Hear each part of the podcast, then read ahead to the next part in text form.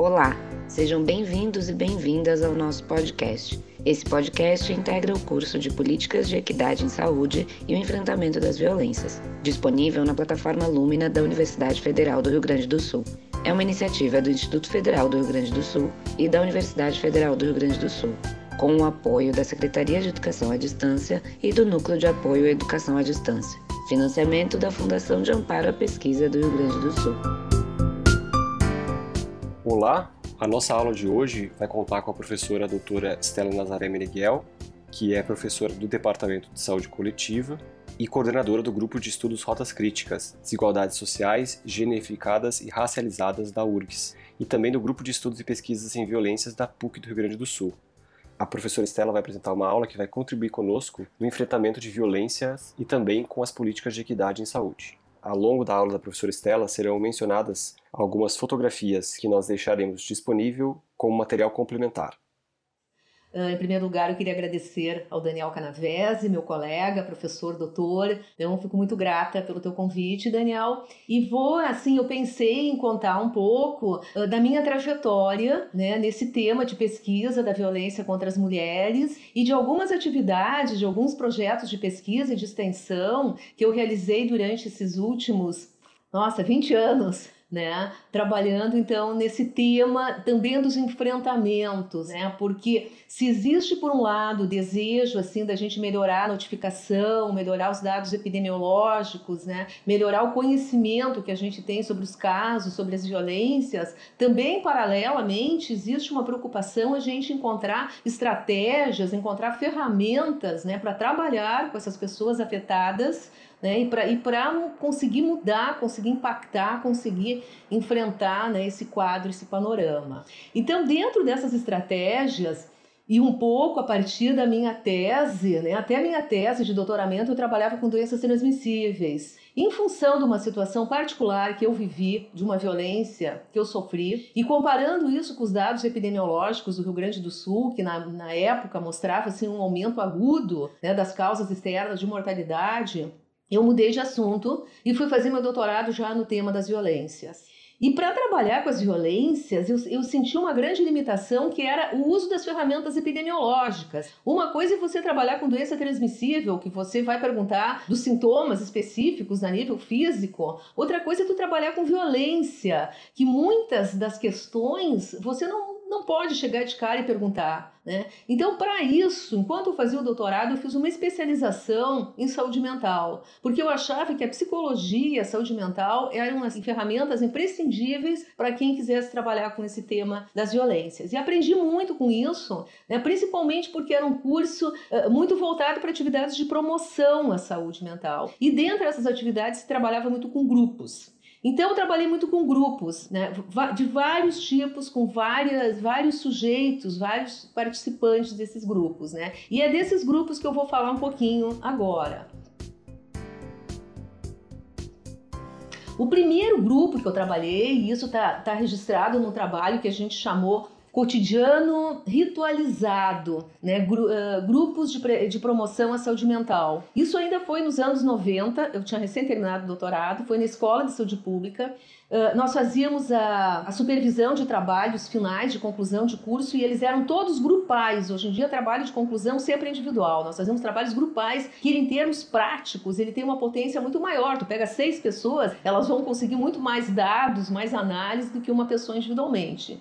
E a gente, uh, olhando então as instituições de saúde do território, no, no caso era em Porto Alegre, no bairro do Partenon, a gente foi ao, ao Conselho Tutelar. E o Conselho Tutelar entendeu que nós a nossa ideia inicial era coletar dados, saber o que, que eles percebiam da violência, que violência que eles atendiam. E eles inverteram a situação, eles pediram para nós atendermos pessoas, famílias, né, com problemas que tinham uh, crianças, jovens, adolescentes, uh, com infrações, né, com, com medidas socioeducativas. E eles pediram para a gente atender essas pessoas. E aquilo foi uma coisa de muito impacto para nós. Pô, a gente foi lá entrevistar e sermos entrevistados de uma certa maneira, né? E a, e a gente propôs um grupo, um grupo na modalidade, então, participativa, né, usando dinâmicas, usando técnicas, né, acompanhando uh, mães e filhos. Né? Então aí nós já tínhamos um, uma quebra, digamos, né, de, de, de formatos tradicionais que, que separa as pessoas. As pessoas, então, ou são filhos, ou são mães, ou são pais, etc. Nós trabalhamos com as famílias inteiras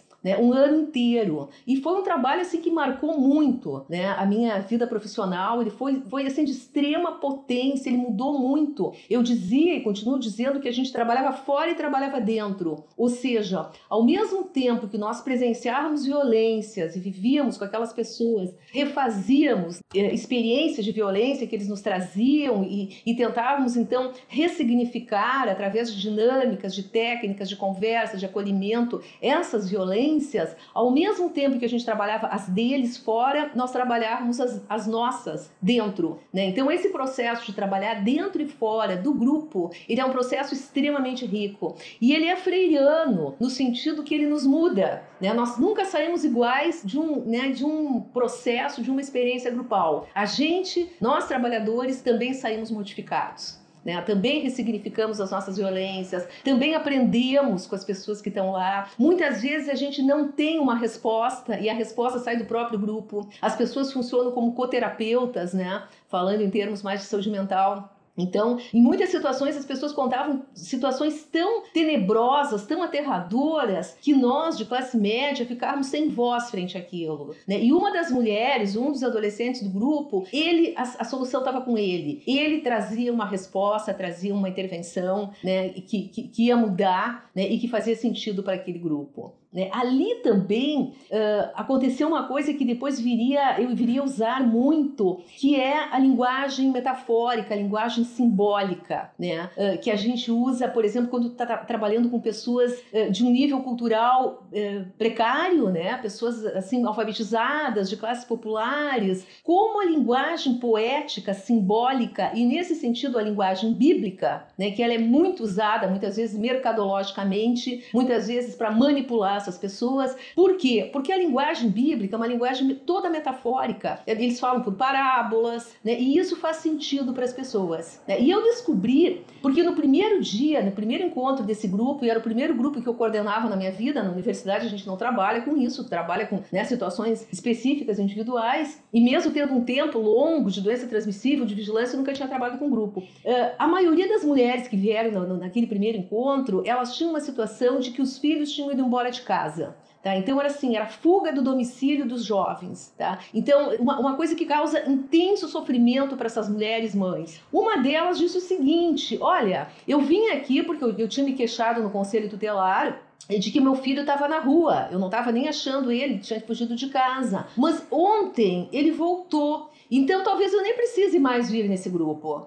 E daí várias contaram que os filhos estavam fora ainda. E daí o que, que me veio? O que, que eu ia falar para essas mulheres? Eu falei e eu me lembrei da parábola do filho pródigo, né? Aquele quadro, né, que o Rembrandt imortalizou né? É o, pai, né? O filho que fica e o filho que volta, o filho pródigo. Então essa mulher contava de um filho que tinha voltado. E foi isso que eu falei, né? O filho vai, mas a esperança que nós temos que manter acesa é que o filho volta, né? E aquilo tocou o grupo, sabe? Às vezes a gente conta uma história que não toca. Eu tive sorte naquele momento que eu contei uma história que tocou. Né? Então elas se sentiram de alguma maneira contempladas na angústia, no sofrimento, na espera pela parábola do filho pródigo. Tá? Então então, muitas vezes, a, a, a história que me vem, né, a, a, devolução que me vem frente a uma situação é uma história, um conto, uma fábula, né, um, alguma coisa do folclore universal e alguma paragem bíblica, assim, também porque isso, isso cai muito bem, essa linguagem né, polissêmica e metafórica cai bem para essas pessoas. Então, esse foi o primeiro grupo,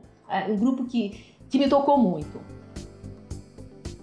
E anos depois, bom, foi feito esse grupo, eu saí da escola e, e né, seguia, seguiu a vida, eu fui trabalhar no Unicinos, e lá a Fátima Fischer, uma psicóloga da, da, né, importante aqui na cidade, conhecida, ela batalhou muito na reforma psiquiátrica, ela era professora lá. E um dia ela me manda dizer o seguinte, Estela, a gente precisa que tu vá lá na Vila Santa Marta fazer os grupos de mulheres porque os homens estão matando as mulheres. Então é, esse foi o recado que ela me mandou, para eu ir lá na vila fazer grupos que os homens estavam matando as mulheres. E eu fui. Interessante que eu, não, eu ainda não trabalhava o feminicídio, era como que uma uma antecipação do, né, do tema que eu viria trabalhar depois. E bom, então eu vou para esse lugar, para Vila Santa Marta, E a gente começa a tentar nuclear esse grupo, né, conversando com a associação de moradores, uh, na, na, escola. E nós não ficamos um semestre sem conseguir nuclear o grupo. As, as mulheres iam, era um grupo de mulheres, era um grupo que, que o foco ia ser a violência, sim, mas embora nós não falássemos nele, ele iria aparecer. Eh, mas elas não vinham. Ou, ou melhor, elas vinham para pedir outras coisas. Elas queriam saber dos piolhos, que estava acontecendo uma epidemia na escola, elas queriam né, alguma forma de tratamento, elas queriam que nós fizéssemos medidas antropométricas, estavam se queixando do, do peso, de hipertensão, e iam embora. Até que eu li um, um documento do, eh, sobre HIV, AIDS, sobre grupos, e ele dizia o seguinte: ele dizia que com o grupo, quando você faz um grupo próximo à comunidade e você eh, de alguma maneira, eh, você trata um tema tabu, um tema que gera estigma, preconceito, as pessoas que vão naquele grupo, elas de uma certa maneira, elas estão assumindo que elas têm, né, aquela morbidade ou aquele agravo. Então, de alguma maneira, aquelas mulheres intuíam que aquele grupo ia ficar perigoso lá naquele muito perto do local onde elas estavam. E daí eu mudei a estratégia, né? Eu, uh, nós mudamos o grupo para sede da Unicinos no centro de São Leopoldo. E daí o grupo deslanchou. O grupo deslanchou. A gente dava passagem, a gente tem que ter algum tipo de, né, de, de compensação para essas mulheres, né? A passagem de ônibus é cara, são mulheres de baixa renda, se a gente não tem nenhum tipo de, né, de compensação, elas não vão vir. Né? Então a gente sempre dava duas passagens, uma que ela tinha vindo e uma que ela ia voltar, né? E, e assim a gente nucleou um grupo que durou anos, anos, esse grupo. E como que a gente trabalhou nesses grupos? Nós, nós trabalhamos junto com a pesquisa que eu vou mostrar aqui, que, foi, aqui são as rotas críticas, tá? Essa é a Rotas Críticas 3, que a gente, eu já fiz ela na URGS, mas antes disso houve duas rotas críticas, dois seminários sobre as rotas críticas que a gente fez no Unicinos. E o que, que, era esse seminário das rotas críticas? As rotas críticas é o caminho que as mulheres palmilham, percorrem, quando elas decidem romper com, a, com as violências. Né? É, é, é, ele foi feito, né, foi adaptado de um estudo pioneiro desenvolvido pela OPAS, que foi feito em 10 países da América Central e países andinos, não contemplou o Brasil. Por isso, né, eu organizei essa pesquisa adaptando para a situação brasileira, porque nós nunca tínhamos feito um estudo similar. Né? Era um estudo que não era populacional, embora pudesse abranger um número grande né, de mulheres em situação de violência, de operadores sociais das mais variadas áreas, né, é, eles seriam ouvidos e contemplados. Então, dentro desse dessa proposta de pesquisa, também nós trabalhamos com grupos. Trabalhamos com né, né, esses grupos né, de mulheres de São Leopoldo, que já estavam acontecendo, mas a gente foi incrementando com outros coletivos e outros sujeitos de pesquisa. Então, os grupos de mulheres eram grupos que a gente sempre trabalhava uma metodologia similar, ou seja, as mulheres chegavam e elas contavam a sua história. Né? E nas histórias não há história de mulheres que, que, a violência não apareça. Então, assim, nós nunca mencionávamos a violência, mas a violência vinha. E estava presente na vida de praticamente todas as mulheres que participaram desses grupos.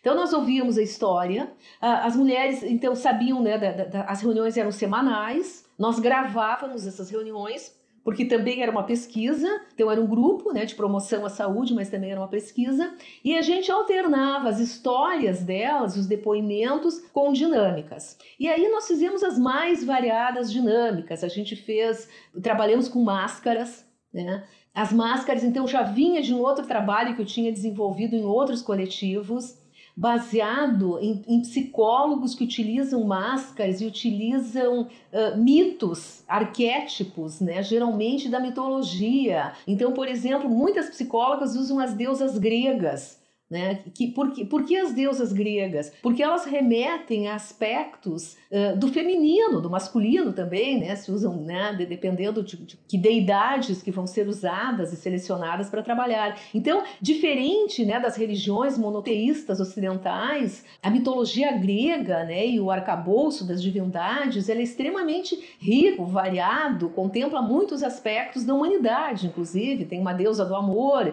uma deusa da beleza, uma deusa da né, da verdade, da argumentação. Então, a gente trabalhava com as máscaras, né, a partir dessa ideia, mas a partir da ideia também que as mulheres né, colocassem nas máscaras as violências que elas tinham sofrido, as feridas. Né? Então, a gente trabalhou com máscaras de gesso, sempre com essa possibilidade.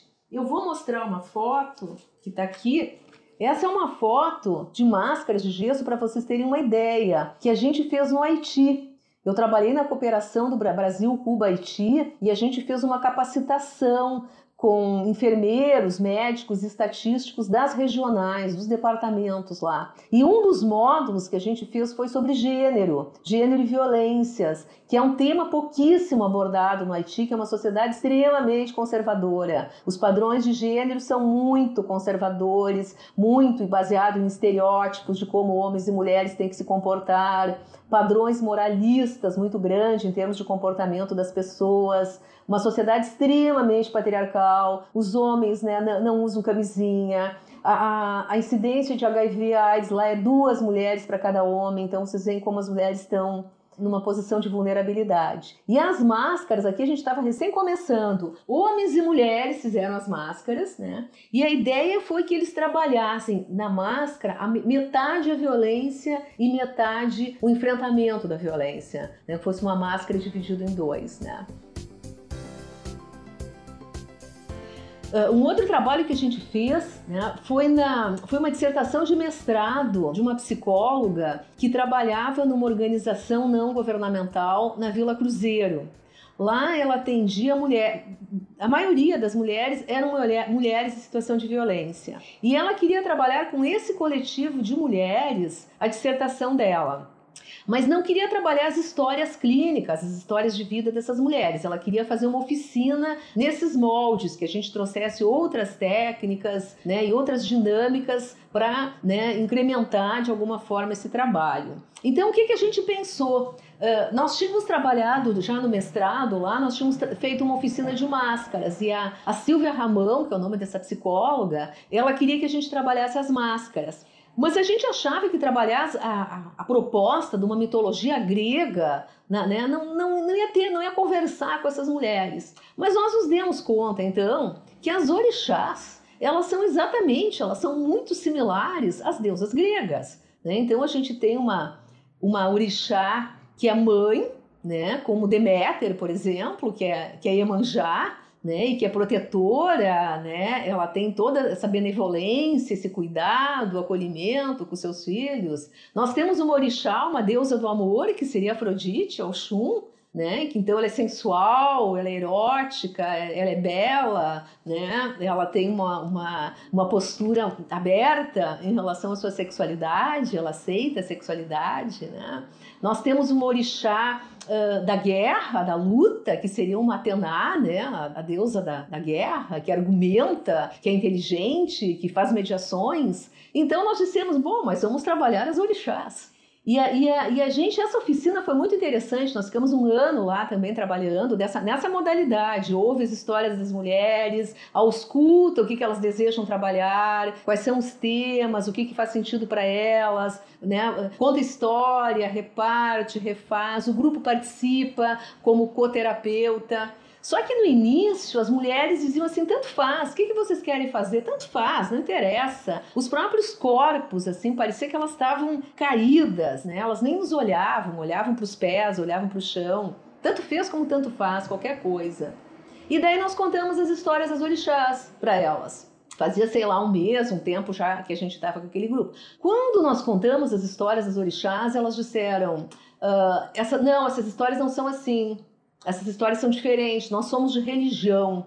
Então, nós somos de religião marcou a posição. Uma coisa que elas não colocavam. Você pergunta qual é a religião, todo mundo diz que é católico, evangélico, qualquer coisa. Ninguém diz que é de religião. Naquele momento, elas pontuaram que elas eram de religião e que essa história, quem sabia contar eram elas, não éramos nós. E aí, então, acontece a mudança né, de 180 graus. Nós que coordenávamos o grupo e que tínhamos a voz vamos ser secundarizados pelas mulheres que assumem a voz, a voz do contador de histórias, né, daquele que sabe. Né? E isso é, quando acontece, isso é maravilhoso. Né? Então, nesse momento, nós começamos a pintar também. Eu comecei a pintar as orixás. Eu fiz várias pinturas de orixás, porque nós estávamos. As orixás incorporaram na gente, nós somos incorporadas, somos tomadas pelas orixás. Né? Nesse processo maravilhoso, as mulheres então levantaram das cadeiras, elas estavam arriadas, elas levantam, tá? porque elas sabem as histórias das orixás, é elas que sabem, a voz é delas. Né? Então isso foi muito bonito. Daí nós fizemos as máscaras, fizemos as máscaras de gesso. Tinha um menino que ele era mudo, que ele acompanhava a mãe, e ele gostou muito dessa coisa das máscaras. Então a gente deu material para ele, ele começou a fazer máscaras na comunidade. Tá? Teve uma situação muito muito ímpar que nós não sabíamos o que fazer e elas souberam que foi o seguinte uma delas nos conta que o filho está assaltando porque ela, ele estava com dinheiro ele nunca tinha dinheiro ele estava com dinheiro ele disse que ele estava que ele estava trabalhando num posto de gasolina de noite ela desconfiou ela foi olhar na bolsa dele ela viu que ele tinha uma máscara né uma esse negócio que os espanhóis chamam de passa-montanhas, né? ele tinha uma máscara, um revólver, tinha um monte de dinheiro, ele estava assaltando. E ela estava desesperada. E daí nós não sabíamos o que fazer também. E daí uma outra mulher disse assim: o teu filho mais velho, que é casado, aquele não mora na Restinga? Mora. Ela disse: chama ele. Chama ele. E daí ela chama o, fi, o filho mais velho, o irmão desse rapaz, para assumir a função paterna, a função de controle. E isso de uma, ele, ele consegue fazer que o guri saia dessa situação. Tá? E eles botam tudo fora e fica, e fica ok. Claro, vocês vão dizer essa situação, é, ela volta, mas naquele momento ela resolveu. E se tu resolve uma vez, na próxima vez que aparece, tu já tem mais elementos para tu resolver aquela situação. Né? Bom, então isso aconteceu no intercurso, no intercurso dessas oficinas, como eu falei para vocês, foi um ano inteiro. E, e, daí nós levamos as roupas das orixás, nós levamos muito TNT de várias cores e levamos adornos, colares, maquiagem, brincos, perfumes, tá? E daí elas se vestiram como as orixás elas se vestiram como orixás. Então, assim, para uma mulher que mora na, na, na, Vila Cruzeiro, que é faxineira, desempregada, muitas com HIV, algumas com os maridos indo embora, maridos né, em situação de prisão, filho assaltando, sem dinheiro para o ônibus, a gente ia lá nesse, nesse caso, uh, se vestir como uma deusa, como um orixá, sabe? Isso, isso representa uma potência muito grande muito grande, ela, ela é, não dura, as pessoas podem dizer, bom, mas isso foi naquele momento. É, não dura. Todos nós, eu escrevi num texto, todos nós, inclusive nós que, que coordenamos os grupos, estamos sempre sujeitos à depressão, à dor, a cair do cavalo, a ficar triste, tá? A, a, a, a, não achar saída. Mas se o grupo acha no momento uma saída, é uma, e é uma saída coletiva. Né? O grupo construiu aquela saúde, saída, não fomos nós que fomos lá, você faça isso, aquilo, aquilo outro, você toma medicamento, você não sei o que. Não, a saída é coletiva. E no final desse grupo, a gente fez uma, eh, uma, uma mesa, então, uma celebração, que nós levamos as comidas das orixás. Eu não me lembro mais que comidas são, mas eu sei que, que Oxum é pipoca, Oxum é amarelo, é, é quindim, né? E é a deusa do amor. E, e daí eu deixei o quadro que eu pintei, eu sugiro sempre que as pessoas pintem pintem, né? Enquanto estão fazendo, para mim é uma coisa que me, é, que me ajuda a lidar com a violência, é, é, é tentar expressar isso no, no, desenho, na pintura, né? Mas tem N outras maneiras a gente fazer. Então essa foi a dissertação de mestrado da Silvia Ramão. Foi um trajeto muito, muito rico para nós todas. A gente toda sai fortalecido, enriquecido, né, próximo desse tipo de coisa. Então, então isso era as máscaras, alguma coisa das máscaras que eu queria que eu queria contar para vocês.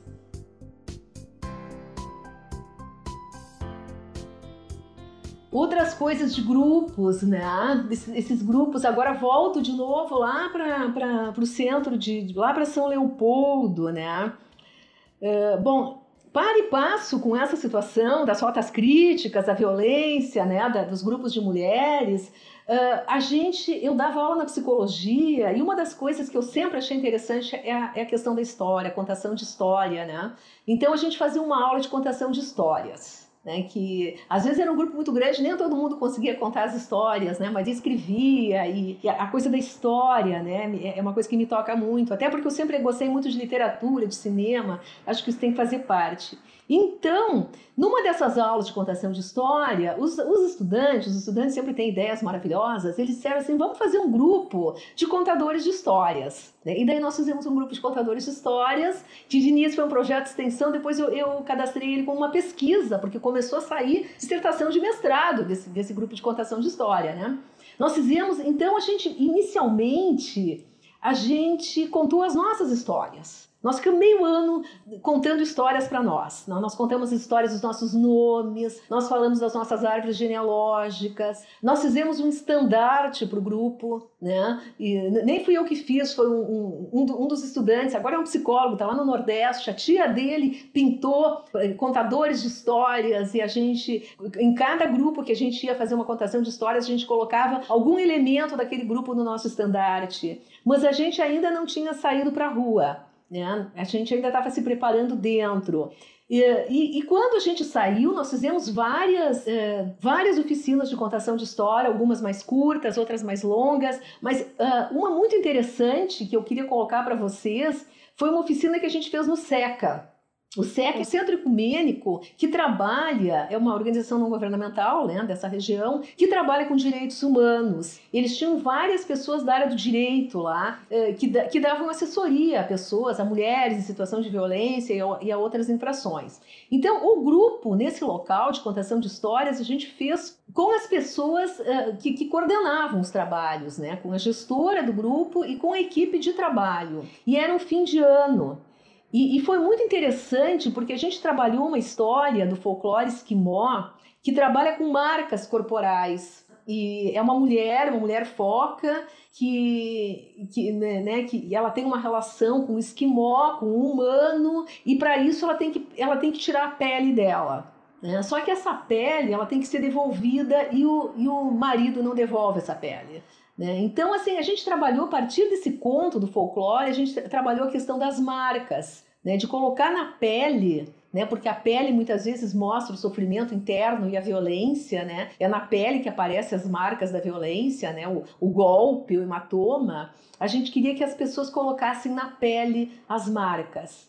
E as mulheres, o que, que elas fizeram? Elas, claro, era uma, era uma instituição religiosa, ecumênica, mas religiosa elas fazem a, a crucificação de Cristo. E, a, e, a, e a, a, companheira que era dirigente daquele grupo, ela fez o papel de Cristo.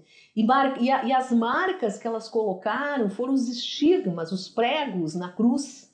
Né? E elas então trouxeram, fizeram depois um, uma tipo uma rede e carregaram ela morta e, e, colocaram no centro do grupo e fizeram um canto de carpideiras. Gente, isso foi uma uma. Isso foi ideia delas, né? E eles, tinham alguns homens também.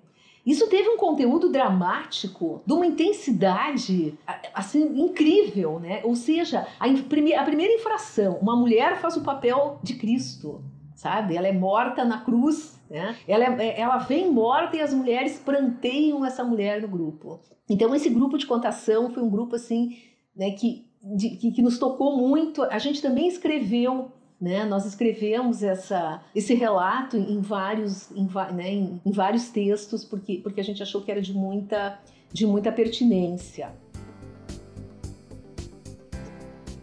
Stella, você disse para nós uh, um pouco dos desafios né, de a adaptação e reorganização desses grupos para que eles de, fato, eles de fato aconteçam. Você poderia falar um pouco mais para nós sobre isso, de como que a gente precisa reorganizar os grupos diante das diferentes realidades?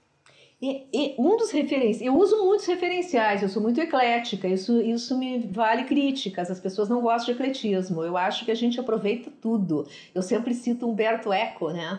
Fazer uma tese é como matar um porco, a gente aproveita tudo, aproveita-se tudo na vida. Então, assim, não tem problema. Claro, tem coisas que são incompatíveis, mas havendo compatibilidade, tudo se aproveita. Um dos referenciais que eu acho muito importante são os grupos de reflexão que as feministas francesas, em maio de 68, descobriram. Então, grupos que as mulheres conversavam não são grupos terapêuticos, embora eles possam ter efeitos terapêuticos, o grupo sempre tem efeitos terapêuticos, embora não seja.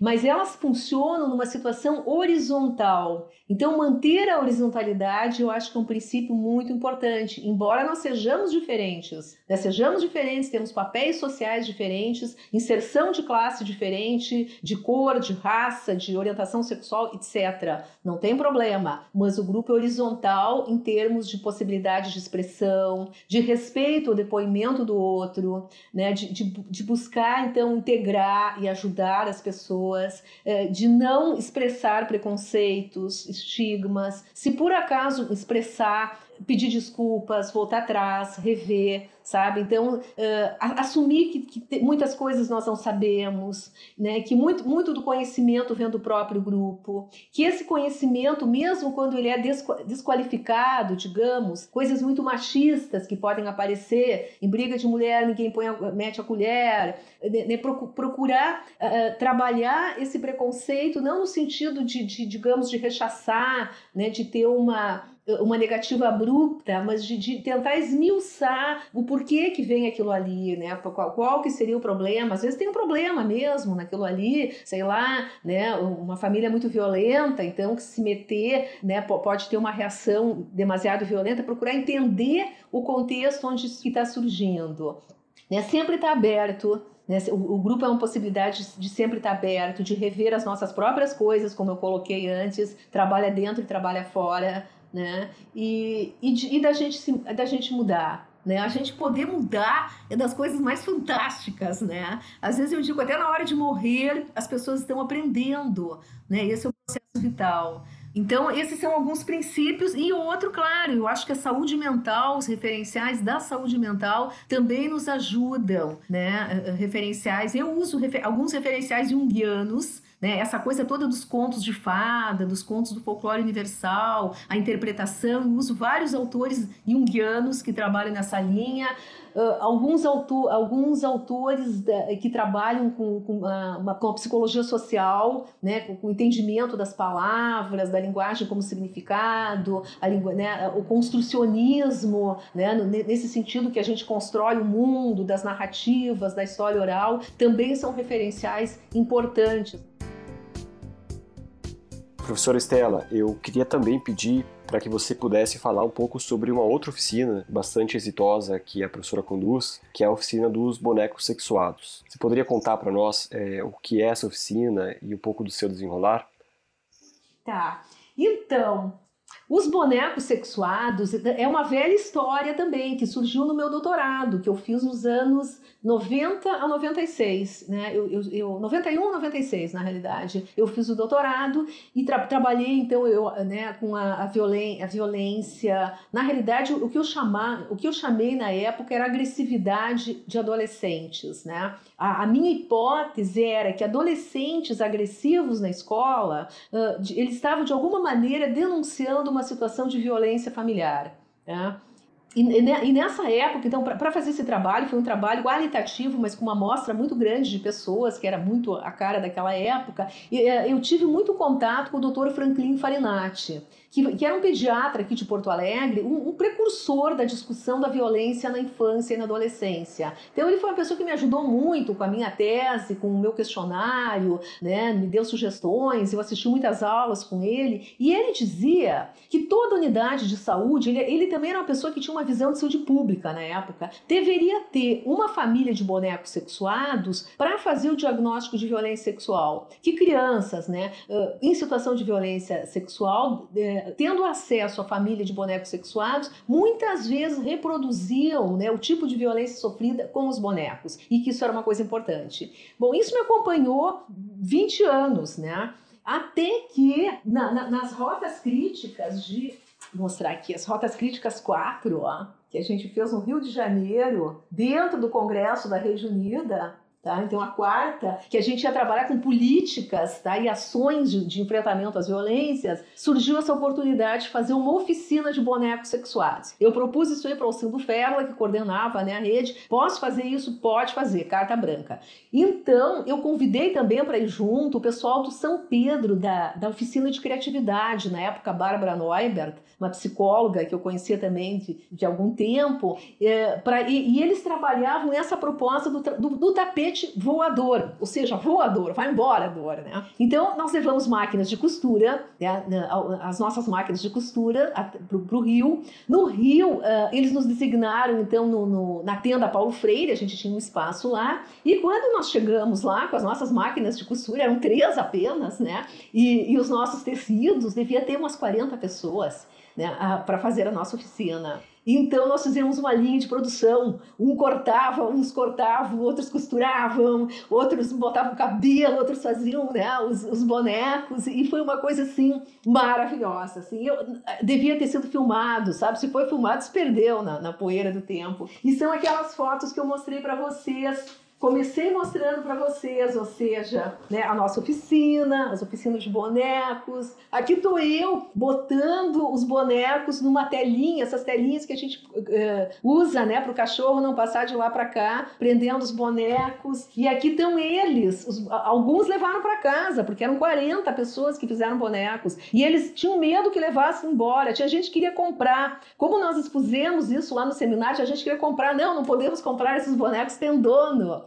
E no final, foi fantástico também no final, porque ah, uma enfermeira me disse assim: eu estava propondo essa velha ideia do Dr. Franklin. Vamos trabalhar esses bonecos, vamos fazer nas unidades de saúde onde nós trabalhamos para tê-los, né? Vamos deixar à disposição para trabalhar com crianças, com jovens e adolescentes. Uma enfermeira disse assim: eu trabalho com bonecos com idosos e eu trabalho o corpo ideal, aquele corpo glamourizado, né, que aparece na revista Cláudia, e o corpo que realmente as pessoas têm, um seio mole, um caído, uma mastectomia, uma barriga. É esse o corpo. Tá? Então, assim, eles trouxeram coisas incríveis que eles estavam fazendo. Bom, e daí nós continuamos fazendo. Isso aqui foi na Rede Unida em Fortaleza. Nem me lembro mais, isso aqui eu acho que foi o sexto. Uh, congresso. Nesse congresso, olha, uh, uh, no primeiro deles havia alguns homens, mas nesse aqui havia muitos homens fazendo bonecos. Então, os homens costurando, que é uma coisa muito legal. Né? Nós, nas classes médias, temos muito preconceito com isso. Nas classes populares, onde a gente fez depois um grupo numa escola, né? Aqui já é o PET Violências em Porto Alegre, uma escola lá na Vila Cruzeiro chamada Carandiru, considerada por, por ser extremamente violenta, nós fizemos com uma turma de jovens. E muitos dos meninos que fizeram, eles diziam assim: ah, meu pai costura, meu avô também. Então, essa coisa da costura é um preconceito nosso, de classe média. Homem não costura, não faz nada. Nas classes populares, homem costura, sim, optei costurar. E aí tem uma questão que é minha, pessoal, também, que na minha família as mulheres costuravam. Minha avó costurava, fazia roupa, fazia roupa para alfaiataria, tipo alfaiataria. Minha mãe era costureira. E, e, a, e, a, costura, quer dizer, qualquer artesanato que você faça, qualquer obra de arte que você faça, te dá um grande prazer. Fazer uma roupa te dá muito prazer. Hoje em dia, né, com, com digamos, depois que, né, com a divisão do trabalho, uma mulher prega uma, um bolso numa calça, numa fábrica, ela prega 300, 400 bolsos por mês, mas ela é incapaz de fazer um calção para o filho dela, que está lá, ela vai comprar pronto vindo da China. Né? Então, assim, e perdeu o prazer de ter a sua obra inteira, como diz o Walter Benjamin, né?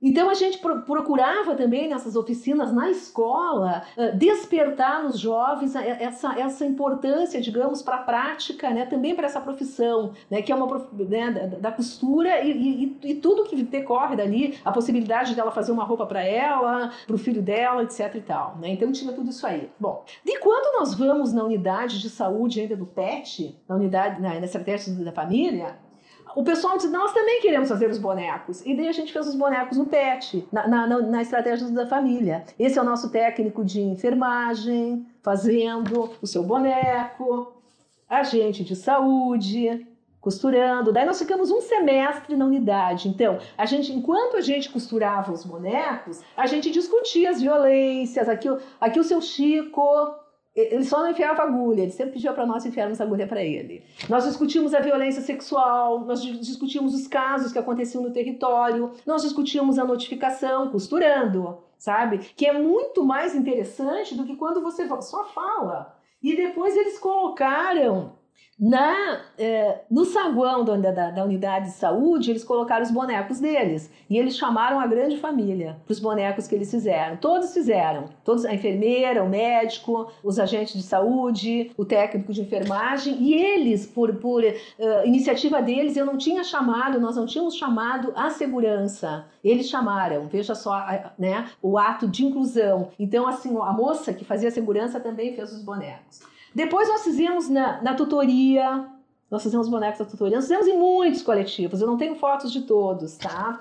Foram bonecos travestis, bonecas mastectomizadas, bonecos com alpiste na cabeça para molhar a cabeça e crescer cabelo verde. Depois me chamaram na Amazônia para trabalhar com catadoras e eu fiz uma oficina meio que no meio do mato com essas mulheres. No fim elas rezaram.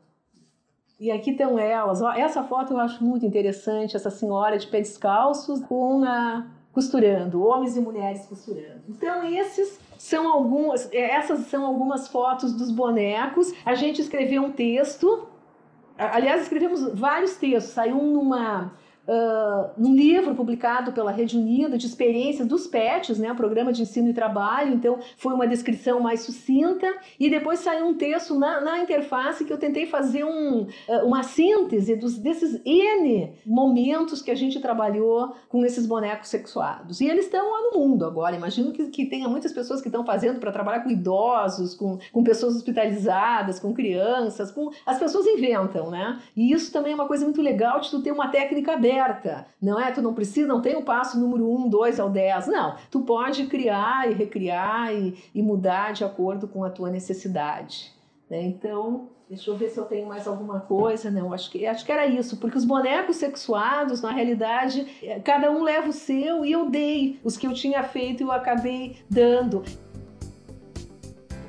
Eu não sei se vocês querem que eu mostre meu quadro, porque eu falei para vocês que desses processos eu pinto, que é a minha maneira, digamos, de extravasar. O que que os psicólogos dizem? Quando a gente trabalha com temas tão duros, tá, que mexem tanto com a gente, que, né, que, que nos deixam muitas vezes muito sensíveis, muito à flor da pele, é muito importante que a gente tenha uma dupla no serviço, com a qual a gente vai eh, né, trazer, né, conversar e tentar rever, entender melhor a situação e mesmo ressignificar essas violências que, que a gente acaba tomando muitas vezes para si. Né? Então, eu o que eu faço é que eu, eu tento desenhar e pintar essas situações. Né? Então, o quadro que eu tenho aqui, e às vezes eu deixo nos lugares, porque aquele quadro, é, digamos, tem mais a ver com aquele coletivo, com aquelas pessoas. Né? Esse, esse que eu fiz é sobre os feminicídios. Né? Então, eu tomei, uh, eu tomei contato né, com, a, com, a, com a, esse fenômeno, né, com esse agravo dos feminicídios. Nos, quando eu fiz o pós-doutorado, é, foi em torno disso, né? Até um pouco antes, quando a gente começa a pesquisa das rotas críticas, é mais, mais, mais ou menos coincide, 2005 por aí, que eu começo a trabalhar com o pessoal, pesquisadoras mexicanas, pesquisadoras costarricenses. Na América Central, como o feminicídio já tinha, já tinha cifras muito elevadas, elas já estavam trabalhando tanto os dados epidemiológicos quanto estratégias para enfrentar, escrevendo, denunciando, isso tudo. No Brasil, a gente ainda não falava nisso. Então, em função desse meu contato com essas pesquisadoras hispano-americanas, que me sensibilizou para trabalhar com isso. E a história de Ciudad Juárez é assim uma história absurdamente triste, absurdamente patriarcal, né, de uma violência terrível. E isso que fez com que então eu pintasse esse quadro né, para as mulheres de Juárez, né, e, que, e que depois eu viria a trabalhar então com essa pesquisa sobre os feminicídios. O quadro é esse, dá para ver. Tá? E é uma homenagem às mulheres de Juárez, né, que eu coloco então as cruzes, as bonequinhas representando as mulheres, as cruzes, que é a forma, digamos, de homenagear, né, que eles fizeram, essas enormes cruzes de madeira vermelha né? Então é uma homenagem, é uma homenagem um simbólico a elas. Né? Então é, é um quadro muito, muito duro, mas é uma situação muito dura também.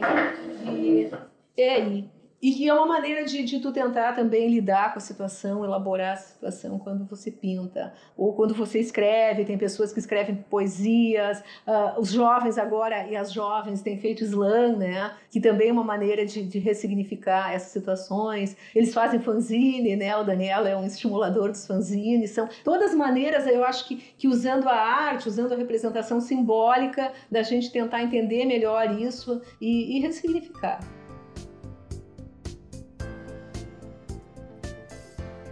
Stella, foi grandioso poder ouvir como, ao longo da sua trajetória de vida e de pesquisa sobre as violências, desenvolveram-se oficinas e estratégias é, originadas a partir das demandas locais, adaptadas com a exigência sensível que o tema possui. É, o enfrentamento das violências, eu gostaria de saber, é de fato possível, mesmo que nós não tenhamos grande experiência e, e sobretudo, tenhamos esse desejo né, de ressignificar a violência conosco?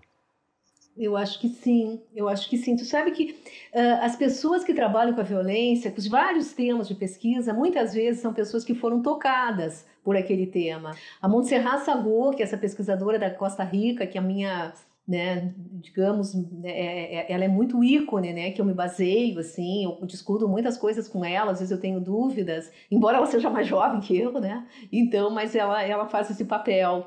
E uma vez eu perguntei para ela, é, uma vez ela contou, né, que, que ela foi trabalhar com a violência porque ela, a família dela sofreu uma violência muito grande. A avó dela, o avô era fazendeiro, na realidade, o bisavô era fazendeiro. E a avó teve um filho uh, de um trabalhador braçal da fazenda. Uh, o avô escondeu isso, tá? Que, que, e esse filho que ela teve é a mãe da Montserrat. Era uma menina. Escondeu isso, até essa gravidez foi escondida e essa mulher ficou presa num quarto até os cinco anos da criança. Bom, então a Montserrat isso marcou indelevelmente a minha mãe. Isso foi uma violência absurda que foi feita. Né? E isso certamente me direcionou para que eu estudasse isso, né? que eu fosse estudar esse tema. Então ela coloca isso na, na gênese de um. Não quer dizer que todo mundo tenha que ver, mas muitas pessoas que trabalham com, com a violência, que trabalham com determinadas minorias, elas pertencem àquela minoria, àquele grupo, né? elas sofreram aquele tipo de violência, de exclusão social, seja lá o que for, e por isso elas se sensibilizaram para trabalhar, trabalhar com aquele tema. Isso tem que ver muito com a violência. Né? Então, isso também tem que ver comigo, com a minha história de vida. Eu trabalhava com doença transmissível, eu mudo porque eu sofri uma violência e eu assumi isso né, a partir da minha tese. Tanto que as pessoas me dizem assim, por que, que tu vai trabalhar com violência, que é um tema que tu não conhece? Vai fazer uma tese com isso? Eu digo, vou fazer uma tese porque eu não conheço. Se eu conhecesse, eu não ia precisar fazer uma tese. Eu já sabia do assunto. E o fato de não, não conhecer, eu vou estudar e vou conhecer. Né? Então, eu contrariei várias pessoas importantes que me disseram isso. Bom, outra coisa que eu perguntei, então, em cima disso, pessoas que, que, que, são sensibilizadas pelo assunto, que se interessam pelo assunto, que se tocam, que têm simpatia, que têm empatia com as pessoas que sofrem aquilo, tá? Ciência não é neutra, né, gente? Já faz tempo que nós enterramos essa coisa da neutralidade da ciência. Então isso faz parte, ou seja, tu ter vontade de trabalhar aquilo, aquilo te dá ganas de trabalhar. Outra coisa que eu perguntei para Montserrat é o seguinte: Montserrat, quando uma pessoa está vivendo um processo de luto, por exemplo, de dor, é, ser, é complicado trabalhar com aquilo ali, embora ela tenha desejo. Isso eu vi lá em Buenaventura, que eu fui num congresso, uma das mulheres que estavam lá, a filha dela, era um congresso sobre feminicídio, uma das mulheres, a filha dela, uh, tinha sido assassinada pelo, pelo ex-companheiro. Tá? Isso é uma dor. Eu não sei se eu teria condições de, de, de ser militante nesse caso, sabe? Isso que eu questionei. Como é que você vê isso, Montserrat? A Montserrat disse assim: quando tu tá no processo agudo de dor e de luta, de luto, não há como. Aquilo escorre sangue. Tu não, não tem como tu trabalhar. Mas depois, depois sim, depois tu ressignifica aquela dor. A gente viu isso num grupo com HIV, que eu nem contei para vocês, que eu queria outra, fica para outra época, para outro momento, que, que uma das mulheres, a partir do grupo, ela foi trabalhar como, como promotora de saúde, sabe?